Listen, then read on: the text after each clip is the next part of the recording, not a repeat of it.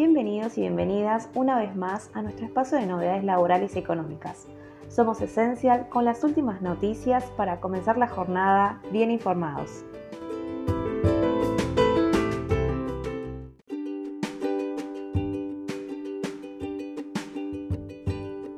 Son más de 130.000 contribuyentes los que ya accedieron a la condonación de deudas.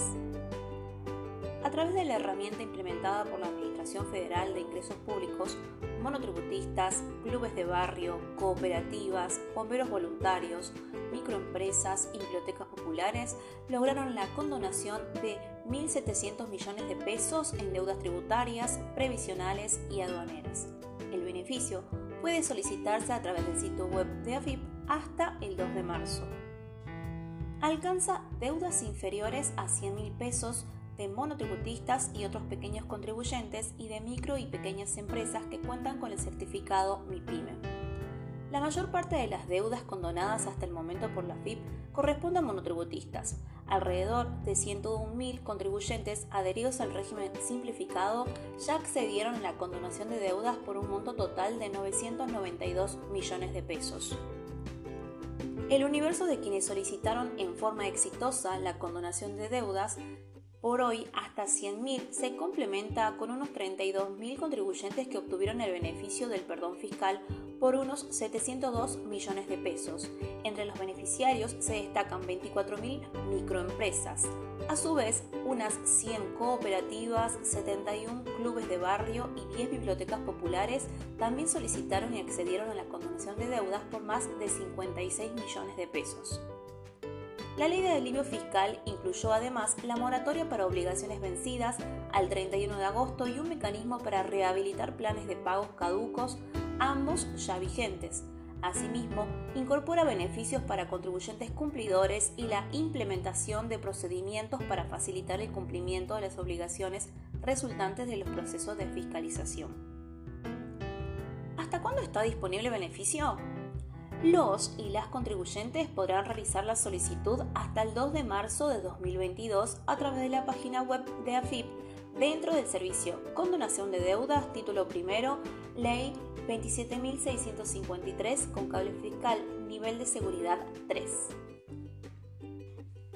¿Qué requisitos se deben cumplir para pedir la condonación de deudas? Los beneficiarios de la condonación de deudas deberán contar con la inscripción en los respectivos registros para las cooperativas de trabajos escolares, bibliotecas populares, clubes de barrio, asociaciones de pueblos originarios, bomberos voluntarios y fomento rural. También, las demás entidades sin fines de lucro deberán presentar un certificado de, excepción del impuesto de las ganancias. A su vez, contar con el certificado de MIPYME, el domicilio fiscal electrónico registrado y confirmado, las declaraciones juradas presentadas desde enero de 2016, tener actualizado el código de la actividad desarrollada de acuerdo con el clasificador de las actividades económicas CLAE.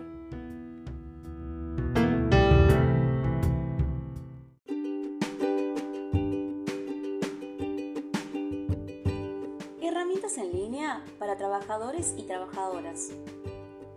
La FIP cuenta con diferentes herramientas en línea para que los trabajadores y las trabajadoras en relación de dependencia puedan verificar el cumplimiento de sus derechos. El sitio web de AFIP permite obtener la constancia de altas y bajas producidas por un empleador. Solo es necesario ingresar el número de QUIL. Otra de las herramientas es el servicio de trabajo en blanco, al que se accede con QUIL, QUIT y clave fiscal con nivel de seguridad 2. Allí se puede obtener la constancia del trabajador y el certificado de ingresos laborales, una constancia validada por AFIP que muestra las remuneraciones de los últimos seis meses. Además, cuenta con un buzón de observaciones para informar cualquier irregularidad. Toda información ingresada será tratada en forma confidencial y no será revelada al empleador. Para consultar la guía paso a paso se puede acceder, al servicio registrado en la página de AFIP. Pueden verificar si el empleador abonó los aportes y contribuciones y si el pago fue total o parcial.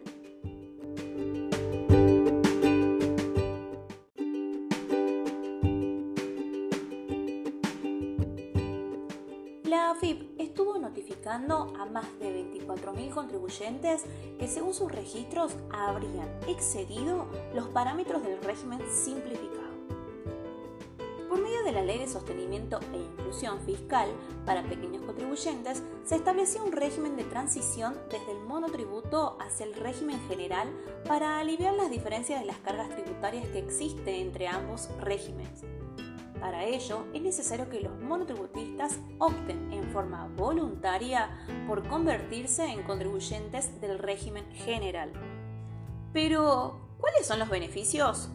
Bien, el procedimiento permanente de transición al régimen general prevé la posibilidad de obtener reducciones en el saldo de IVA a ingresar en los primeros tres años y la posibilidad de deducir como gastos en el impuesto a las ganancias el impuesto al valor agregado que se les hubiere facturado en el año anterior al abandono del régimen.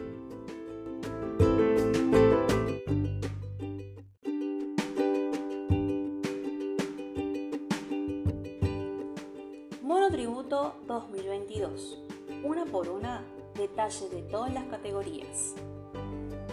Desde el sábado, 1 de enero de 2022, comenzaron a regir los nuevos topes de facturación y las cuotas mensuales en el monotributo. Aquí vamos a explicar cuánto cuesta el monotributo 2022 más bajo y vamos a detallar una por una todas las categorías. Puntualmente, el monotributo se ajusta según el incremento acumulado en el año previo de las jubilaciones y pensiones de sistemas previsional a cargo de ANSES tanto las escalas como las cuotas se deben pagar los, que deben pagar los contribuyentes en el monotributo aumentarán en línea con la norma de ajuste automático que desde 2018 se encuentran atentas a la evolución de los topes de facturación y del impuesto al índice con el que se calculan las jubilaciones y asignaciones familiares. Desde enero, la categoría más baja del monotributo 2022, la A, pagará 288 pesos de impuestos, otros 1.270 de aportes al CIPA y 1.755 pesos de obra social, un total de 3.334 pesos por mes.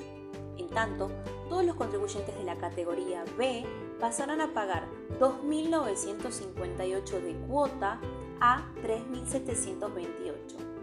La cuota de la última escala permitida, la H, pasa para servicios de 12.789 a 13.455 pesos.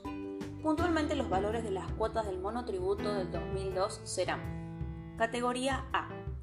La cuota pasa a 3.344 pesos. Categoría B. 3.728. Categoría C.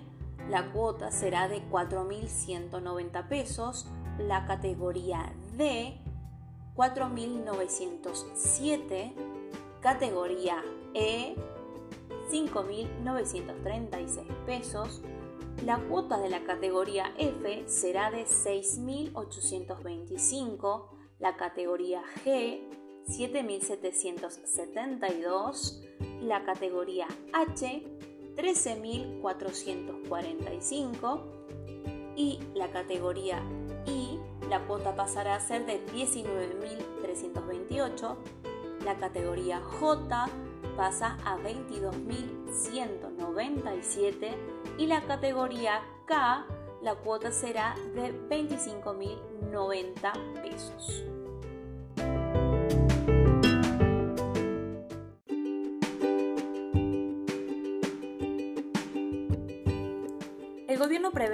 Aplicar una corrección tarifaria del 20% en la tarifa eléctrica. Se convocó a la audiencia que analizara los costos de la energía eléctrica que se llevará a cabo el 17 de febrero. La idea del gobierno es avanzar con el plan de segmentación de tarifas con el fin de reducir los subsidios a los usuarios que no requieran asistencia del Estado para pagar el costo de la energía. La definición es clave en el objetivo de reducir el déficit fiscal. El 30 de diciembre último, el secretario de Energía de la Nación, Darío Martínez, informó que para este año el gobierno prevé aplicar una corrección tarifaria del 20% en la tarifa eléctrica. Se informó hoy en el boletín oficial que la audiencia pública se celebrará el 17 de febrero de 2022 a las 8 horas.